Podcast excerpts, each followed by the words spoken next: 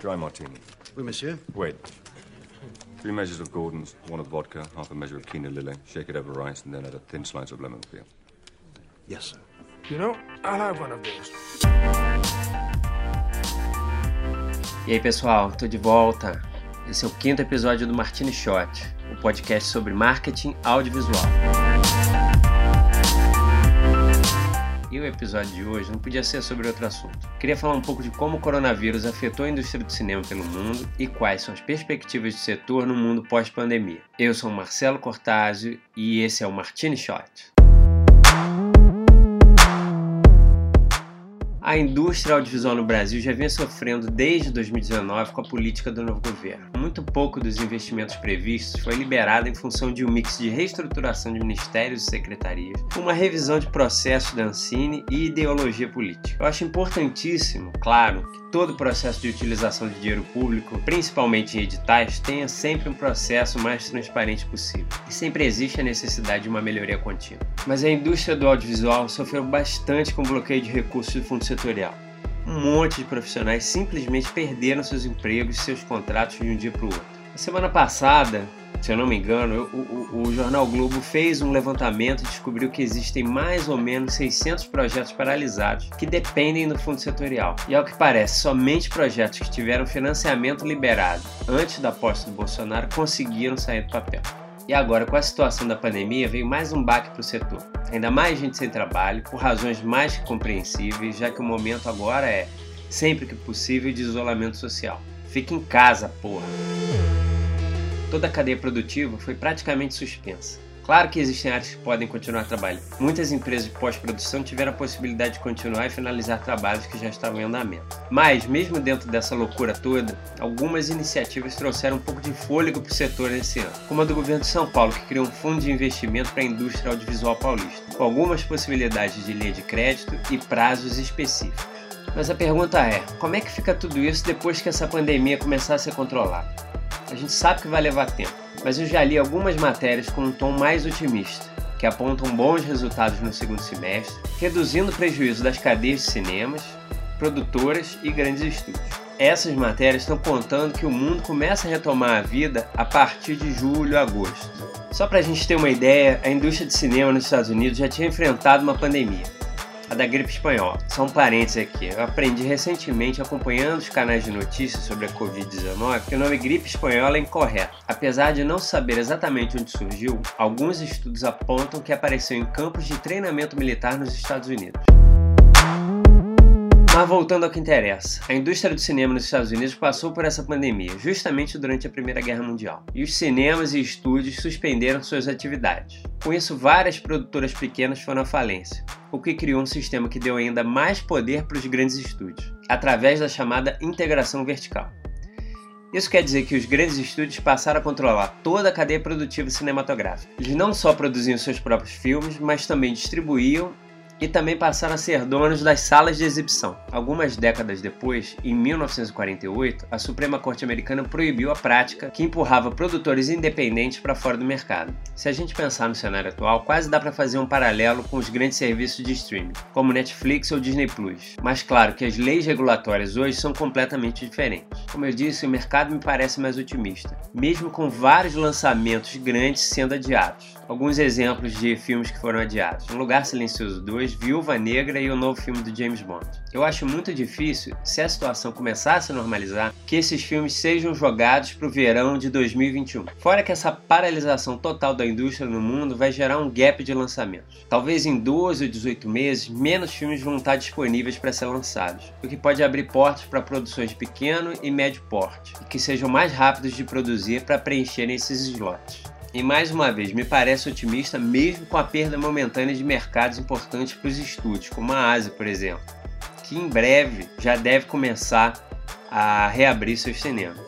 É claro que aos poucos, depois de controlada a transmissão do coronavírus, a tendência é que os mercados retomem, mesmo que em marcha lenta, suas atividades econômicas mas nada vai ser como antes. Eu não acredito que tão cedo a gente vai voltar à normalidade. Eu acho que a indústria do cinema vai ter que se adaptar a um novo cenário de consumo e convivência social que vai durar ainda algum tempo.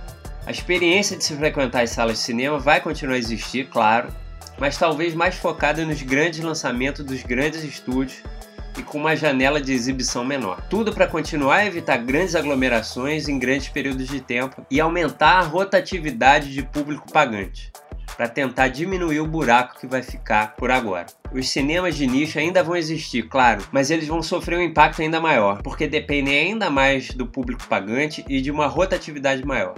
O que pode acontecer é que esses mesmos cinemas abram suas salas para blockbusters, como já aconteceu aqui no Rio, com alguns cinemas voltados para filmes independentes que passaram a exibir filmes de grande porte para poderem aumentar o público e gerar mais caixa para manter o negócio. Acho que a ideia para esses cinemas vai ter que ser encontrar um equilíbrio de exibição, uma boa parcela quase retomando aquela questão da cauda longa, né? Lá atrás, que todo mundo já deve conhecer. Os filmes maiores vão ajudar a manter a, a, a, os nichos menores. O que era de se esperar, os serviços de streaming ganharam muita força.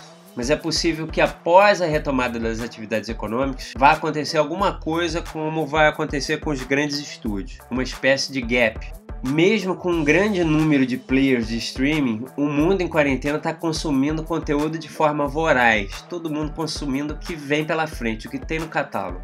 Então existe uma chance desse conteúdo principal ser consumido de uma forma muito mais rápida do que esperado, do que o esperado. É, é, é, é esse conteúdo premium, né, que, que, são as séries originais, que são as coisas que não é o catálogo, os filmes antigos, os filmes de outras produtoras, esse conteúdo está sendo, ele tá sendo consumido de forma muito rápida, muito mais rápida do que provavelmente estava sendo planejado antes. E eu não sei se um conteúdo de catálogo vai ser suficiente para manter a assinatura. Então, esse, esse sistema vai precisar ser realimentado rapidamente para as pessoas manterem o interesse naquela assinatura. E com as produções todas paradas, é possível mais uma vez que, que produções de pequeno e médio porte sejam o alvo. Então, assim, eu acho que os serviços de streaming também podem ganhar força como as principais plataformas de lançamentos para filmes independentes um pouco mais à frente aí. É muito difícil de prever qualquer coisa com uma pandemia de um vírus que ainda está sendo estudado. Todo dia surgem novas informações diferentes e apontam para novos caminhos. O jeito é ficar em casa e procurar se entreter com filmes e séries. Eu tenho umas duas figurinhas em casa para entreter. Então Peppa Pig aqui em casa tá bombando. E, e sinceramente, para mim não faz muito sentido essa procura é, enorme por filmes como Pandemia, Epidemia, Contágio, do Steven Soderbergh, que apesar, é, é, é, que, que, apesar de tudo é, é, um dos meus filmes favoritos e um dos meus diretores favoritos. Mas eu estou tentando procurar conteúdos mais leves e acho que é hora de, de acompanhar as notícias de forma moderada e tentar amenizar uma situação que já é pesada demais. O que me leva para o próximo bloco. Eu vou dar dica de duas séries de comédia que eu sou absolutamente viciado. Como eu disse, para tentar deixar esses dias pesados de confinamento mais a menos, eu separei duas séries que eu adoro. E o que é melhor, elas são bem curtinhas. Cada episódio gira em torno de 20 minutos no máximo, que, o que deixa ainda mais fácil para acompanhar. Então, se você é como eu, que tem dois filhos para entreter o dia inteiro e aproveita aqueles momentos que as crianças estão dormindo para descansar, eu indico primeiro Brooklyn Nine-Nine. É uma série criada pelo Dan Gore e o Michael Schur que foi o criador da versão americana do The Office. A série gira em torno de uma delegacia no Brooklyn, claro, e seus detetives. O protagonista da série é o Andy Samberg, que saiu do Saturday Night Live. E ele é ótimo. Ele vive o Jake Peralta, um detetive completamente imaturo e viciado em Duro de Matar. Todos os personagens são muito bem desenvolvidos e os episódios, em geral, podem ser vistos de forma independente. Mas eu sugiro que vocês comecem pela primeira temporada mesmo, para poder ver a relação entre a equipe. Vale conferir. Aqui no Brasil ela está disponível no Netflix. A, a, a série é tão, tão legal, cara, que quando ela foi cancelada pela Fox, se eu não me engano, no ano passado, no ano retrasado, em 2018, uma chuva de reclamações dos fãs encheu as redes sociais, o que fez a NBC se interessar e comprar os direitos de exibição. Let's plan an ambush. Nine nine! Nine nine! Chills, you guys. Literally chills. A outra série que eu indico é Parks and Recreation, também criada pelo Michael Schur.